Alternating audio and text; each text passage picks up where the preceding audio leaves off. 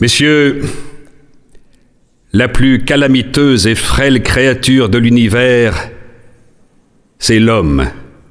Et de combien la plus orgueilleuse. La présomption est sa maladie naturelle.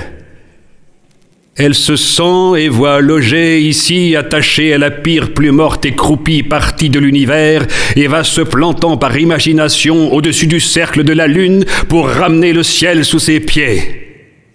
Mais, au tourment, vous verrez votre Italien se joindre à la grandeur de l'étreinte divine.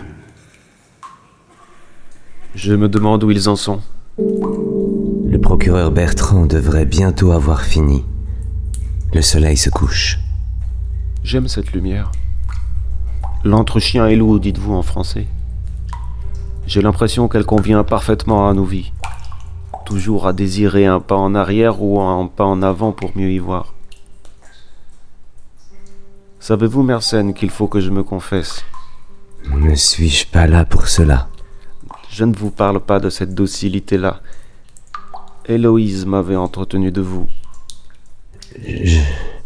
Elle vous aime donc tant. Mais vous faites le deuil avec tant d'appât que j'aime sa rigueur autant que je l'accuse et trouve du plaisir à craindre le trépas. Sais-tu, ce n'est pas la première fois que l'on compose pour moi un poème. Qui donc? Mersenne. Le père Mersenne. C'est l'aumônier des prisons. Il se vêtait en fille pour me venir voir. Non. Ah si, je t'assure. Et après, il me suppliait que je le flagelle. Le pauvre homme. Tu me rappelles une histoire qui courait à Rome sur un fameux bigot, qui, de peur d'être aperçu en une taverne, se reculait vers le fond de la salle. Tant plus tu te recules arrière, tant plus tu y entres, lui lança-t-on un jour. Le tien a ajouté un vice à son premier par trop grand souci d'être pur. Tu le flagellais. Jusqu'au premier sang. Après, je ne pouvais plus. Entre nous, si ton aumônier savait ce que j'ai vu de certains cardinaux, ce sont choses que j'ai toujours connues de singulier accord. Les opinions super célestes et les mœurs souterraines. Nous sommes d'une académie trop terrestre pour eux, va. Nous qui avons accepté ce membre, auteur du seul ouvrage immortel des mortels. Confidence pour confidence uniquement. Mersenne, si par aventure le sort m'était contraire, prenez soin d'Héloïse. Prenez mon valet également. Qu'il ne lui arrive rien, car il serait trop injuste qu'il pâtisse de mes imprudences. Quant à mes livres, tout confisqués qu'ils soient, cherchez à les récupérer. Amenez-les à Adrien de Saint-Luc. Il en fera bon usage et les gardera pour mon souvenir. Je me suis laissé dire que le président Gramont n'était pas si mauvais bougre et que vous aviez son oreille. S'il ne les brûle pas, il devrait vous agréer. Ce sera fait. Le désir me pointe de me venger sur l'heure et de mourir sur place pour qu'il le laisse en vie. Oh mon sang, mon âme, mon souci. Ce ne pouvait être qu'amour de longue persévérance, lui qui savait m'aimer, qui me faisait tournoyer par de nombreuses paroles, toutes les carrioles du ciel. Mais si vous le tuez, Seigneur, adieu pays, adieu pays d'un éternel adieu. Monsieur, il nous était impossible de laisser supposer un lien trop court entre Monsieur de Saint-Luc et ce petit philosophe. Je me suis chargé cet après-midi d'en interdire toute rumeur. Imaginez que le roi ou la reine-mère, par peur du scandale et à la suite de quelques manœuvres italiennes, concèdent à nouveau leur protection à cet exécrable. Vous avez bien fait, même si l'on ne peut interdire aux gens de penser.